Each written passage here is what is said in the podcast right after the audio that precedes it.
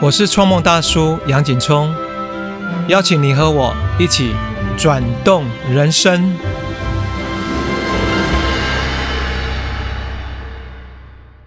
各位朋友，大家好。